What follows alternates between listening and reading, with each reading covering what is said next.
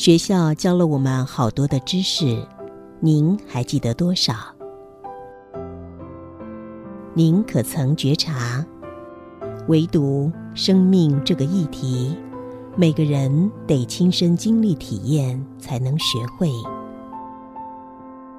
欢迎收听学校没教的生命课。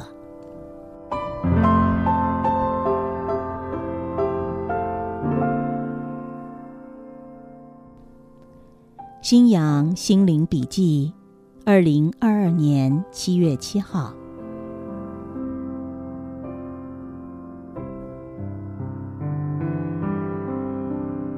如果您有兴趣带领您的团体走向更好的未来，不妨让心变得柔软些，听我分享这个议题。一九七六年四月，史蒂夫·贾伯斯创立了苹果公司。二零二二年一月，他成为了第一家市值达到三兆美元的科技巨擘。贾伯斯是如何率领苹果公司浴火重生的呢？从一开始，亚马逊只是个单纯的线上书店，然而现在它已经变成顶级电商与前瞻科技公司了。在贝佐斯的领导下，靠卖书起家的亚马逊。到底是如何一步一步壮大起来，变成电商大金刚的呢？如果你是团队领导者，你该怎么做，才能够带领团体走向辉煌的未来呢？如果你用既有的知识为资源规划未来，最可能的结果是你会原地踏步，一直在老问题当中打转，不得前进。您若想成功，路径只有一条，就是得要有勇气跟胆识。这个论点听起来颇容易执行，但对绝大多数的人来说，谈何容易？为什么？试想，一个领导者如果想带领团体走向辉煌的未来，得放弃所有心中的旧经验、旧知识，唯有放下既有老东西的制约，在自由心下。用前瞻性的智慧，准确地预知未来变动，才可能寻求到绝妙的对应方案。对多数人来说，能够有勇气和胆识放下赖以为生的既有旧东西吗？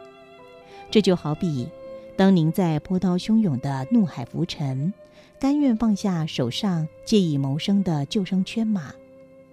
进一步想，当市场上所有类似的企业，都往同一条安全的老路行进的时候，你能够有勇气和胆识脱队，往一个完全无路的迷境孤独行进吗？这需要有极大的勇气和胆识的。再进一步想，当你放下所有老东西的时候，您凭借什么资源规划未来呢？答案是不要想，让它自动从心灵深处升起。如果要你接受这个建议，也需要勇气和胆识。为什么？一般人规划未来采用的模式，是在思想中如同堆积木般，将老资源不断的分解、组合、拼凑。叫你放下思想，不是等同于违反一般你既有认定、熟悉、安全的规划模式吗？总结来说。守成的企业家占绝大多数，能够用想象力和直观创造未来的企业家是非常稀有的。他们需要极高的勇气、胆识和智慧，不是吗？想象人生难得，身为一个企业家，不想借由难得的本事放下旧路径，创造未来吗？